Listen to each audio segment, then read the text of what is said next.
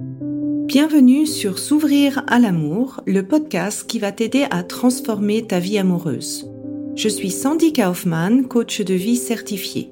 Sur ce podcast, je t'aide à comprendre et à changer tes mécanismes en amour afin de rencontrer la personne qui te correspond et construire une relation de couple épanouie.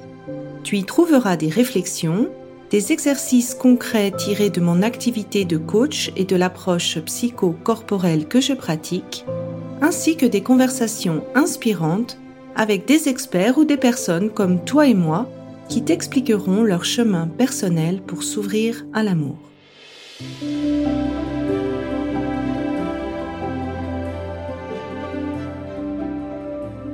Écoutes l'épisode 85 de S'ouvrir à l'amour, Il m'a quitté, comment récupérer mon ex. Avant de rentrer dans le vif de l'épisode, je t'invite à t'inscrire à mon prochain workshop gratuit où on va parler comment se remettre d'une rupture. Tu vas recevoir chaque jour des questions qui vont t'aider à comprendre en fait pourquoi la relation s'est terminée et comment tu peux accueillir en fait ce processus de deuil? Donc je mets le lien dans les notes de l'épisode. On commence le 9 octobre. Cet épisode-là, l'épisode 85, c'est un épisode que vous m'avez beaucoup beaucoup demandé. Souvent, je reçois des messages en disant, bah voilà, Sandy, euh, mon partenaire a mis fin à la relation, je sens que je l'aime encore, je sens que j'ai fait pas mal de choses fausses, J'aimerais euh, savoir comment le récupérer, comment le reconquérir. Et donc, c'est vraiment le but de cet épisode-là, de vous donner un peu des clés pour arriver à comprendre est-ce que c'est un mécanisme de survie, de protection, de retourner avec ce qu'on connaît ou s'il y a une vraie bonne raison là derrière? Donc le but de l'épisode, c'est que je vais vous poser beaucoup beaucoup de questions pour vous aider à avancer dans votre réflexion personnelle. Déjà, en fait, la première chose que j'aimerais dire, c'est une rupture amoureuse, c'est jamais facile. Si tu viens de te séparer, c'est normal d'avoir des vagues émotionnelles, c'est normal d'avoir des doutes, c'est normal de, de, se mettre un peu tous les torts euh, de son côté, euh, de, de se voir en fait avec les lunettes, de, de l'accuser coupable. Si tu veux plus de ressources pour t'aider dans la rupture, bah, tu peux t'inscrire bien sûr au workshop gratuit. Et si tu écoutes le podcast à une date ultérieure, tu peux écouter l'épisode 42 où je te donne pas mal d'outils sur comment tu peux faire le deuil d'une relation et surtout pour t'accueillir en fait émotionnellement. Avant de rentrer sur comment récupérer ton ex, je t'invite à comprendre tes réelles motivations parce que le fait de se retrouver seul après une séparation, c'est pour le système euh, de survie, pour le cerveau reptilien, pour ton système nerveux euh, autonome, eh bien, en fait, il va se rattacher à ce que tu connais. Donc cette peur de l'inconnu, cette peur de pas savoir, de pas savoir si tu vas rencontrer quelqu'un, si ça va bien se passer, peut en fait être influencée tout simplement par cette réaction de protection qui va te faire te rattacher à ce que tu connais. Et pour contrebalancer en fait cette réaction qui est presque naturelle de notre système de survie, je t'invite à donner finalement autant d'espace à c'est possible que tu rencontres quelqu'un, même si la décision finale est non, j'ai quand même envie de réessayer avec mon ex, mais de de le faire en fait dans une position un peu plus neutre. Donc la première chose que moi je t'encourage à faire, c'est de te poser, de te rappeler en fait toutes les fois où tu as eu une rupture amoureuse, où tu as peut-être pensé jamais rencontrer quelqu'un et où finalement tu as rencontré quelqu'un après, pour te rassurer et pour rassurer ton cerveau que c'est possible. Si c'est euh, si ton cerveau euh, de survie, ton système de survie t'emmène plus dans ah ben je vais finir toute seule, tu peux tenter deux approches. Tu peux aller regarder les statistiques des hommes ou des femmes célibataires, selon si tu es attiré par les hommes ou par les femmes, dans ta catégorie d'âge dans ta ville, pour te rassurer qu'il y a suffisamment de personnes disponibles. Si tu fonctionnes plus à l'émotionnel, je t'invite à regarder les personnes qui ont à peu près le même âge que toi, qui pour toi te ressemblent et qui sont heureuses en couple ou heureux en couple maintenant.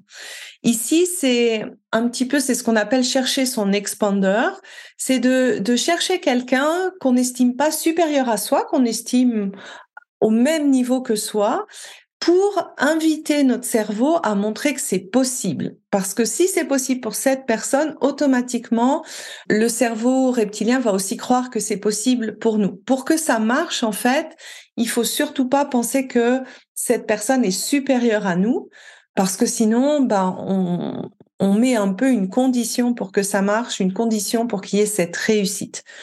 C'est un peu comme si on utilisait cette fois le principe de la comparaison, qui est, quelque chose qui arrive assez naturellement, mais dans un sens bénéfique et bienveillant pour toi. La première étape, c'est de comprendre pourquoi vous vous êtes séparés, pourquoi la séparation a eu lieu. C'est jamais un hasard, c'est souvent une résultante d'un problème de sous-jacent dans le couple et donc, avant de, retourner et de commencer comme euh, avant, c'est pour moi essentiel d'identifier quelle était la problématique que vous traversez, qui a fait que vous vous êtes séparés. Alors, je t'invite à te poser les questions suivantes. Déjà, quelles ont été les raisons officielles Pourquoi cette personne t'a quitté? Qu'est-ce que cette personne a dit? Tu peux aussi te poser les questions à ton avis, selon ton ressenti, quelles étaient les raisons inofficielles de votre séparation? Et tu peux aussi te poser la question, bon, selon moi, qu'est-ce qui marchait pas de manière générale dans le couple? Donc, ça va pas être forcément le même feedback de l'autre, mais vraiment, toi, faire ton évaluation de qu'est-ce qui ne marchait pas dans votre couple ou qu'est-ce que tu n'aimais pas dans la relation. Et si, en faisant cet exercice, tu ne vois aucun reproche à ton partenaire, c'est-à-dire que tu t'accordes le 100% des torts, refais l'exercice parce que les torts sont toujours partagés. Bien sûr, il y a un aspect aussi à prendre en compte, c'est la durée de votre relation. Parce que si cette séparation a lieu dans les premiers mois d'une relation, je t'explique ça plus en détail dans l'épisode 6 des différents stades d'une relation amoureuse, bah, la séparation, ça peut simplement vouloir dire que la personne a fait un choix, c'est-à-dire que elle a affirmé son envie ou son non-envie d'une relation sérieuse, elle a affirmé son envie ou pas de continuer avec toi. Donc c'est pas forcément qu'il y a une problématique, mais tout simplement que vous n'étiez pas compatible en termes de, de projet de vie, de timing ou de personnalité très intrinsèque de la personne. Donc ça, c'est la nuance à apporter. Mais si tu réponds à ces questions, demande-toi vraiment maintenant si les, les, les, questions, les réponses que tu as données aux questions d'avant, donc pourquoi il t'a quitté, les raisons officielles, les raisons non officielles, qu'est-ce qui fonctionnait pas, si c'est des raisons qui sont irréversibles. Et si c'est pas irréversible, si c'est changeable selon ton évaluation, qu'est-ce que il faudrait changer dans votre relation pour éviter de revenir au même résultat, c'est-à-dire la séparation, que ce soit de ton côté ou du côté de ton partenaire. Parce que pour moi, en fait, si tu prends pas le temps de te poser ces questions, si tu ne prends pas le temps de d'envisager les solutions et, et, les changements en fait à apporter, eh bien, c'est un peu comme de t'assurer de revenir à la case euh, séparation quelques mois plus tard. Si tu penses que ces changements sont possibles, si tu penses que cette relation est là de l'avenir, donc là, on va passer à l'étape suivante. Bien sûr, l'étape suivante, c'est de faire cette réflexion vis-à-vis de tes comportements, de ce que tu estimes avoir eu comme tort. Donc, pour que ça marche, ça demande forcément d'être prêt ou prête à travailler sur tes torts. Et ça veut pas forcément non plus dire que c'est exactement ce que ton ex-partenaire te reproche. Donc là, en fait, je t'invite à faire ta propre évaluation des torts, c'est-à-dire de voir ce que toi tu penses avoir comme tort et après de regarder avec ce que tu reproché ou les torts que ton partenaire pense que tu as. Donc, pour t'aider dans cette réflexion, tu peux te poser les questions suivantes. Est-ce que tu veux changer tout ce que ton partenaire te reproche ou seulement une partie? Est-ce que tu as d'autres torts que tu te reproches? Est-ce que ce changement-là, en fait, tu peux le faire seul, c'est-à-dire simplement en changeant tes comportements ou ta manière de faire, ou est-ce que tu as l'impression que finalement, là où tu pensais avoir tort, c'est plus des conséquences de certains agissements de ton partenaire? Si tu penses que finalement, ce que tu dois changer, c'est un peu une conséquence d'un comportement euh, de ton partenaire, essaye de voir comment vous pourriez en fait changer cette manière de fonctionner à deux. Alors, je vais te donner un exemple parce que c'est peut-être un peu flou. Admettons que ton partenaire te reproche en fait des crises de jalousie. Pour savoir en fait si tu es d'accord avec ça ou pas, tu peux te poser la question, est-ce que je pense que mes crises de jalousie étaient non justifiées ou est-ce que j'avais euh, ce sentiment d'avoir des crises de jalousie parce que en fait mon partenaire était ambigu dans certaines situations? Donc ici, ça va te demander quoi? Ça va te demander d'identifier plus finement dans quelle situation tu veux apprendre à être moins jalouse donc, dans quelle situation tu trouves normal, en fait, et tu voudrais être sereine face à la situation. Donc, je sais pas, par exemple, si ton partenaire arrive à une fête et salue simplement une fille de manière cordiale, bah, peut-être que tu as juste envie de arriver à bien accueillir ça sans savoir de jalousie et de voir aussi les situations où tu aurais besoin qu'il ait un comportement plus clair. Donc, par exemple, si tu vois qu'à chaque fois qu'une fille l'aborde, il est pas clair, il est ambigu, il rentre dans le jeu de la séduction et que pour toi, c'est difficile, ou tu remarques qu'il est relativement ouvert aux, aux autres personnes euh, à chaque fois que vous sortez et que parallèlement à ça, il se positionne pas sur l'engagement dans votre relation, ça peut te permettre en fait d'identifier quels sont les cas de figure où tu as envie de travailler sur ta jalousie, tu as envie de travailler sur toi sans demander un changement de l'autre, ou bien les fois en fait où tu as envie d'adresser le problème pour trouver une solution qui fonctionne pour vous deux. Ça, c'est vraiment un équilibre entre la sécurité interne et la sécurité externe. Si tu veux en savoir plus, tu peux écouter l'épisode 67. Une fois que tu as évalué en fait cette part de tort, évalue maintenant la relation parce que avant de rentrer dans ce processus de récupérer ton ex, d'investir ton temps, d'investir ton énergie, ça peut prendre beaucoup de temps, c'est sans garantie, etc., etc.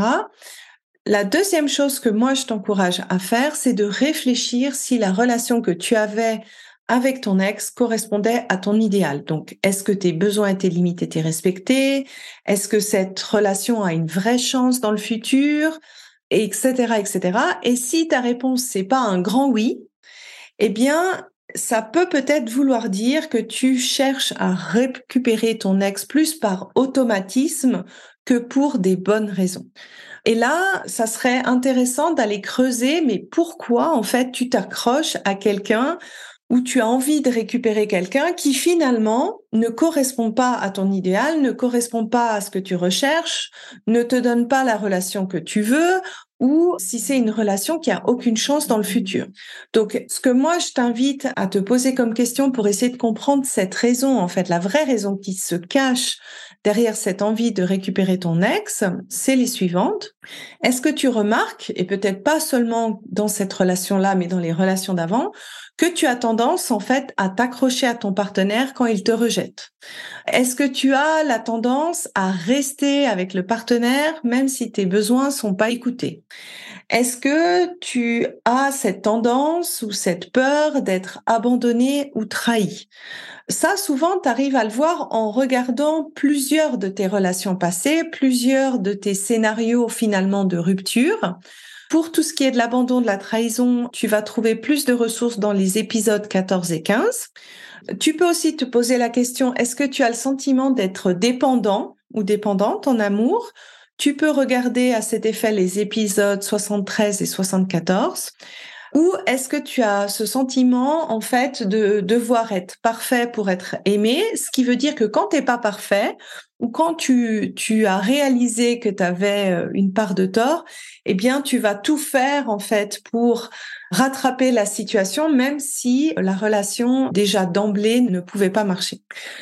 Et maintenant, si après ces, deux étapes de réflexion, tu, ça t'a confirmé finalement que tu as vraiment envie de récupérer ton ex, eh bien, la meilleure chose à faire, c'est de retourner vers l'autre sincèrement, de lui communiquer justement la réflexion que tu as fait, de reconnaître ce que toi tu estimes être ta part de tort, de lui reconfirmer tes sentiments pour lui, de reconfirmer ton attention, que tu veux recommencer une relation avec lui et que en modifiant votre manière d'interagir ensemble, euh, reconfirmer en fait l'espoir que tu as que cette relation cette fois redémarre sur des meilleures bases. Et là, l'erreur à ne pas faire, c'est de revenir en assumant le 100% de l'échec de la relation. Parce que la tendance, ça serait de se dire, bah ok, si je dis que euh, c'est à cause de moi que la relation euh, n'a pas marché, bah, je vais maximiser mes chances qu'il accepte de recommencer la relation. Mais le problème, c'est que si tu fais ça, en fait, tu vas retourner à la case départ. Tu vas retourner dans une relation qui ne marchait pas, qui a causé la séparation. Et ici, pour arriver à changer ça, c'est important que chacun reconnaisse sa part de tort pour changer la dynamique dans le couple et repartir sur une vraie bonne base.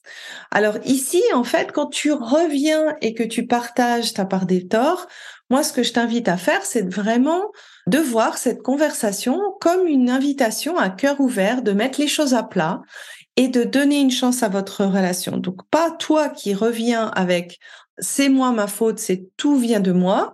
Et ça va sûrement et très certainement demander en fait un aller-retour parce que peut-être l'autre n'a pas totalement la même perception que toi, mais cet aller-retour c'est plutôt sain en fait parce que une fois que vous êtes d'accord, vous allez vraiment avoir une vraie chance de recommencer la relation.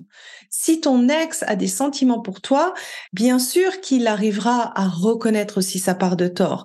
Bien sûr qu'il saura reconnaître son envie de revenir avec toi et qu'il reviendra sur sa décision. Ensuite, la dernière clé, en fait, pour que ça marche, c'est d'imaginer votre nouvelle relation comme vraiment comme si tu démarrais une relation avec une nouvelle personne.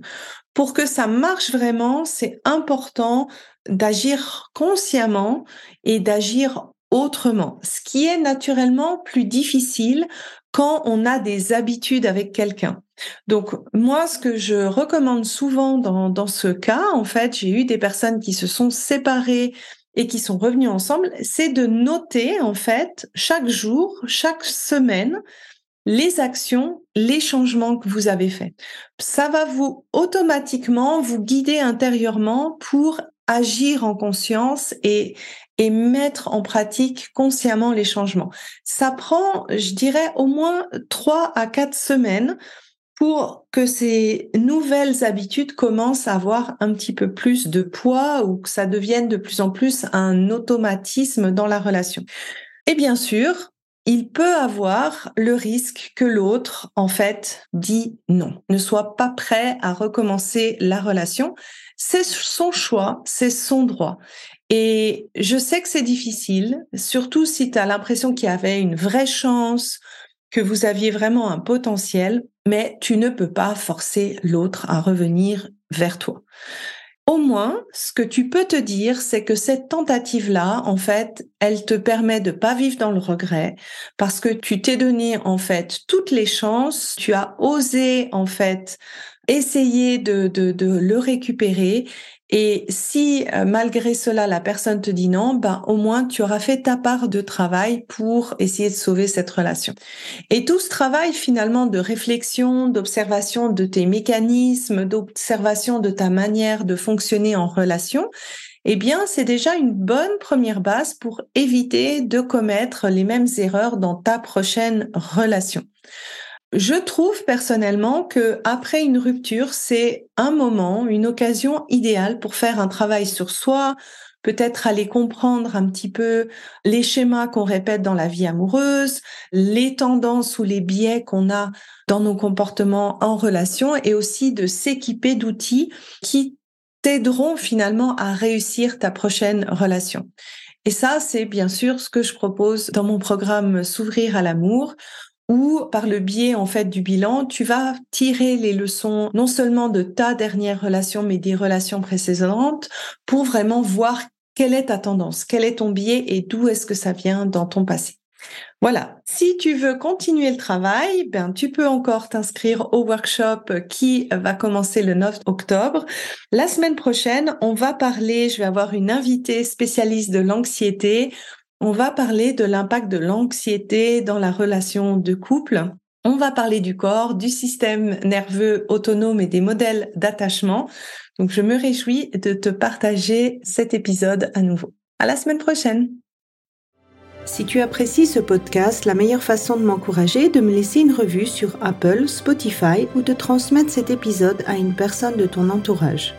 Et si tu es prête à t'ouvrir à l'amour et à transformer ta vie amoureuse, je t'invite à rejoindre mon programme de coaching S'ouvrir à l'amour ou de consulter mes programmes d'auto-coaching en ligne. Tous les détails se trouvent sur mon site sandykaufman.ch. Et n'oublie pas, il n'y a que tes peurs qui te séparent de l'amour.